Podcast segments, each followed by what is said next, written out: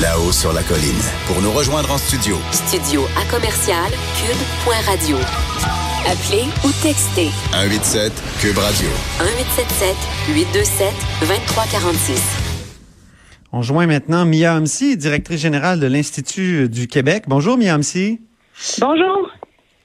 Alors, euh, les, les surplus du Québec sont toujours plus gros. il me semble qu'on regarde les provinces limitrophes, l'Ontario euh, qui, a du mal, qui est obligé de, de faire des coupes euh, importantes, et sont des milliards dans le trou. Et, vous, euh, à l'Institut du Québec, là, qui est un partenariat entre le Conference Board et, HEC, vous arrêtez pas de nous, de nous dire que les, les, les, fameux surplus sont plus gros, toujours plus gros, toujours plus gros. Mais qu'est-ce qui se passe, Miam? Expliquez-nous.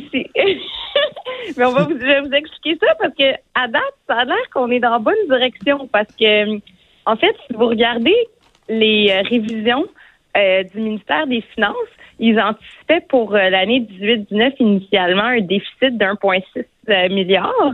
Ça a été révisé à l'équilibre, puis après 850 millions de surplus là, à mise à jour. Puis là, après 1,6 milliard, puis au Donc la mise à jour, c'est cet automne. Ouais. Mise à jour, c'est cet automne. Là, après ça, c'est, on était rendu à 800, c'est ça? Puis, oui, euh, euh, après ça, il y a eu le budget. ils nous ont dit finalement c'est 2,5. Puis là, finalement, il y a quelques semaines, même pas une semaine et demie, ils nous ont dit Oh non, mais finalement, il y a un milliard de plus qu'on pensait, fait que c'est 3,6. Fait que finalement, nous, on avait dit entre 3,4 puis 4,6. Puis je pense qu'on sera pas loin parce qu'après 11 mois, ça, c'est les données du ministère. Là. C'est pas nous, on, je vous donne les faits. Les données du ministère, c'est qu'après 11 mois, il y a un surplus de 6,3 milliards avant les versements au Fonds des générations de 2,8 milliards, de 2,7 milliards. Oui, ça, faut le dire, c'est notre petite cagnotte là, qui nous sert à diminuer le poids de la dette euh, sur, euh, sur, sur l'économie du Québec, dans le fond. Exactement, c'est ça. Ça, c'est des, des versements qu'on fait qui sont dédiés dans le fond, qui hmm. vont dans un fonds qui s'appelle le Fonds des générations qui sert à réduire le poids de la dette. Donc, une fois qu'on a mis 2,7 milliards là cette année à date, ben il en reste quand même 6,3 ou 6,1 après 11 mois. Donc, nous, ce qu'on, même juste ce chiffre-là, là, ça veut dire qu'il resterait en un mois, le gouvernement est supposé baisser jusqu'à euh, 3,6 son nouveau chiffre. Ce qui, là, là, serait du jamais vu. Qui serait du jamais ben vu. Oui. C'est du jamais on vu. jamais vu ça. Non, non, non. L'année passée, on traitait les libéraux d'électoralistes, là, avant les élections, parce que ça sortait de tout bord. Du côté, l'argent, ben, c'était 1,4 milliard qui était sorti. Fait que là, 2,7, c'est presque le double. Fait que, honnêtement, le 4,3 qu'on prévoit, il est, tout à fait, tout à fait plausible. Mais là, pourquoi vous travaillez pas, vous, au ministère des Finances? Parce que vous avez ah, ben, l'air d'être meilleur. J'ai déjà, travaillé avec eux. Ils travaillent super bien. Sais. Euh, ils, ont, ils ont un contrôleur des finances, euh, ils ont un vérificateur général qui a tout repassé par-dessus les chiffres puis qui a dit c'est bien beau vos prévisions dans le rapport préélectoral. Tu les gens, ils veulent pas mal faire. Là. C'est juste que nous, on a regardé, on a développé un nouvel outil qui se sert des tendances passées, fait qui capte un peu les écarts, puis la prévision. Un peu. regarde l'information en temps réel qu'ils ont là. Expliquez-moi comment fonctionne votre outil, puis ensuite, dites-moi si toutes ces mauvaises évaluations-là de la part du ministère des Finances, est-ce que ça les discrédite pas? Donc, d'abord, l'outil. De, quoi ça a l'air? Comment ça fonctionne? Notre outil, c'est quoi? À chaque mois, le gouvernement, il dit, voici les résultats euh, voici mes résultats financiers pour ce mois-ci. Donc, à chaque mois, ils font ça. Ils font ça depuis des depuis dix ans. Euh, ils font ça pour tous les postes de dépenses et tous les postes de revenus. Donc, nous, on a pris ça, puis on a bâti un gros modèle, dans le fond, qui, qui, qui permet de voir les tendances qui se dégagent à chaque année. Et avec les tendances des huit dernières années, ben, on est capable de projeter qu'est-ce que ça va être le solde à la fin de l'année pour euh, l'année en cours évidemment, on a besoin d'assez d'informations. Je ne m'aventurerai pas à vous prédire, le, faire une projection de sol budgétaire après trois mois de l'année. Mais là, on a quand même 11. Là, c'est pas, c'est pas, il n'y a rien de risqué dans ce qu'on fait là. Là, il en reste juste un. Alors, euh, alors voilà, c'est ça notre outil. C'est un outil qui est prospectif. Fait que c'est sûr que s'il y a une récession demain matin ou s'il y a quelque chose de majeur qui arrive, là, il y a des barrières commerciales entre la Chine et les États-Unis à fond, mais nous, on ne sera pas capable d'anticiper l'impact de ça, c'est certain. Mais sinon, euh, qu'on regarde le passé puis on essaie de prévoir le futur, ben on capte que finalement, ça fait une couple d'années qu'on a plus de, de surplus qu'on pensait. Fait que là, nous, on l'a intégré dans notre modèle. Mais les hmm. finances, eux, ils regardent ce qu'ils ont là, là comme information. OK. Mais est-ce que ça les discrédite pas de constamment euh, comment dire, se faire, euh, se, faire, faire en sorte qu'ils les faire mentir au fond à chaque fois qu'ils disent c'est ça qui va arriver. Il y, y, en a plus. À leur, à leur défense, oui, mais à leur défense, c'est que quand on a regardé nous aussi les écarts euh, entre la prévision puis la réalité au cours des dernières années, puis c'est jamais tout le temps la même source. Donc, les écarts des dernières années étaient entre 1 et 2 milliards entre la prévision le réel. Cette année, là, on est dans tout à fait un autre ordre de grandeur. Là, on est dans le 3 milliards. Là. Mais euh, c'est des écarts de 1 à 2 milliards sur un budget de 100 milliards. OK, déjà, faut mettre en perspective un peu. Puis deuxièmement, ben ça se peut que la situation évolue puis qu'elle change. Il y a des choses qu'on devrait savoir, par exemple. Les organismes montrent que budgétaires et fonds spéciaux, là, ça c'est, mettons, les musées, euh, le Fonds vert, la RAMQ, ces organismes-là, qui sont pas directement euh, comme c'est plus difficile de capter ce qu'ils font, c'est pas dans le périmètre comptable. Donc, le gouvernement a plus de misère d'avoir l'info là-dessus. Bon, ben eux, à chaque année, ils surperforment d'environ un demi-milliard. Les intérêts sur la dette, à chaque année, ça coûte une coupe de centaines de millions de moins. Bon, ben nous, dans notre modèle, on le capte ça. Mais les finances, je pense qu'ils gardent ça comme mesure de prudence un peu. OK. Mais la prudence a des limites, là.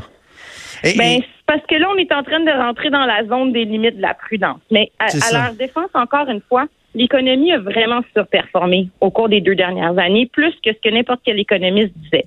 Donc, eux, ils ont été conservateurs, puis se sont dit, on va prendre la moyenne du secteur privé, pas plus, c'est correct. Puis finalement, ben, tout le monde s'est trompé, puis l'économie a été plus positive, puis l'argent est rentré plus que prévu. Fait que ça, ça explique une partie de l'écart. L'autre partie, c'est que les dépenses sortent moins. Ça, c'est ce qui est plus bizarre au gouvernement. Qu'on dise on va dépenser tant, puis on n'arrive pas à le dépenser. Puis ça, c'est un nouveau phénomène, puis ça serait bien de le comprendre.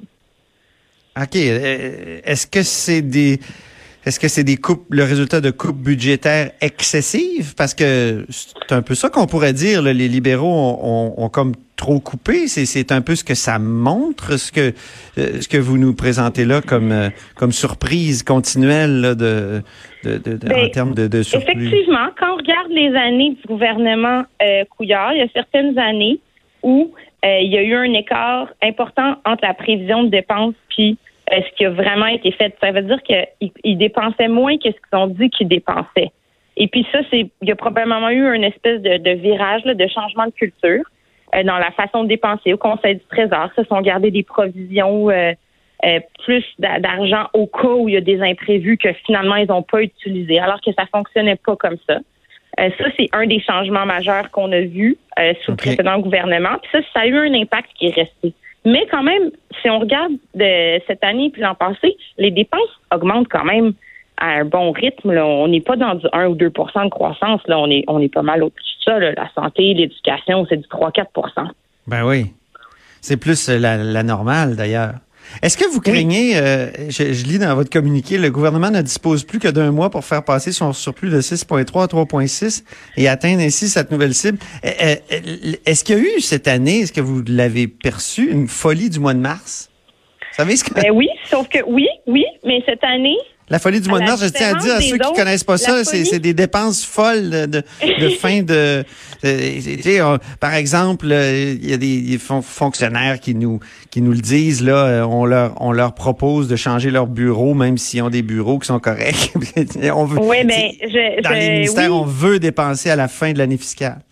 Il y en a eu une folie budgétaire comme, comme tout le temps, mais sauf que cette année, on doit donner le crédit au gouvernement qui a une folie budgétaire transparente. Il y avait une page dans le budget là, avec plein de chiffres qui disaient voici toutes les mesures qu'on va faire pour sortir l'argent dans le dernier mois de l'année. Puis le total, c'est 1,4 milliard de dollars. Alors, ils l'ont fait, mais de façon transparente. Puis c'est déjà, c'est déjà un pas, là, honnêtement. Ils n'ont pas essayé de dire qu'ils faisaient rien.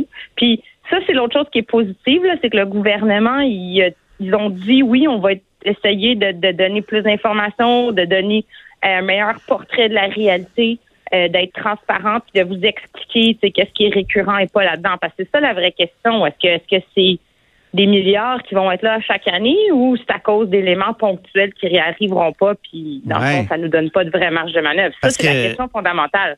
Exactement, parce que là, vous, votre étude porte sur 2018-2019, alors que la grande question, c'est les années qui viennent. Puis 2019-2020, on sait à quel point euh, le gouvernement Legault a promis de, de trucs hyper coûteux comme par exemple euh, les, les, taxes scolaires, la coupure massive de taxes scolaires là, de 800 millions à peu près, les allocations familiales, ils ont pas toutes versé encore ou ils ont pas toutes euh, réalisé encore les promesses, mais ça, ça va coûter cher. Les maisons des aînés, là, on voit que la ministre Blais vient d'annoncer plus de places en maison des aînés, les baisses d'impôts, donc euh, c'est là, est-ce qu'on a est-ce qu'on a assez de, de comment dire, de, de, revenus structurels qui vont revenir d'année en année pour nous payer tout ça?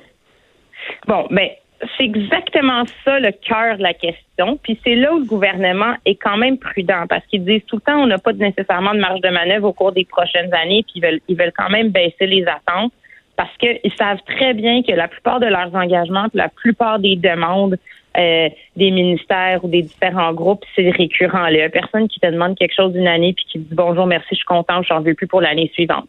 Donc, euh, ce qui correspond pas nécessairement avec le surplus qu'on a constaté qui est pour une année. Mais ce qu'on a vu au budget, c'est que le gouvernement, finalement, il y avait une marge de manœuvre de 2,5 milliards. Parce que si on regarde le coût des mesures pour chacune des années du cadre financier, c'est autour de 2 à 2,5 milliards. Donc ça, c'était ça la vraie marge de manœuvre là, que les libéraux ont laissé au gouvernement euh, euh, là. C'est 2,5 milliards par année pour faire des mesures. Fait qu'ils ont réparti ça en des mesures pour l'économie, en des mesures pour les familles, etc. Euh, mais là, est-ce qu'il y en a plus que ça? Je sais pas. Puis c'est là-dessus, dans le fond, nous, un peu, ce qu'on fait, c'est qu'on demande au gouvernement de nous éclairer là-dessus. nous, étant les citoyens, là, pas l'Institut du Québec, là, ce qu'on veut, c'est que les gens est leur juste le plus possible, puis en temps réel le plus possible pour qu'on ait un débat public dans son. Est-ce que si on avait vraiment plus d'argent, plus de marge de manette, qu'est-ce qu'on veut? On veut-tu baisser les impôts? On veut-tu être content qu'on ça va bien, puis c'était pas prévu, on le prend, puis on rembourse notre dette, puis comme ça, on n'est plus les plus endettés au pays? Euh, ou est-ce qu'on essaie de voir, y a des, des, des, projets de société ou des réinvestissements dans certains services qui sont plus importants qu'on veut se payer? C'est ça la hmm. question. Puis c'est pour ça que nous, on, fait un peu ce plaidoyer-là pour plus de, transparence. Bien. Ben, merci beaucoup, Miamsi, de nous avoir euh, éclairé là-dessus. Merci à vous.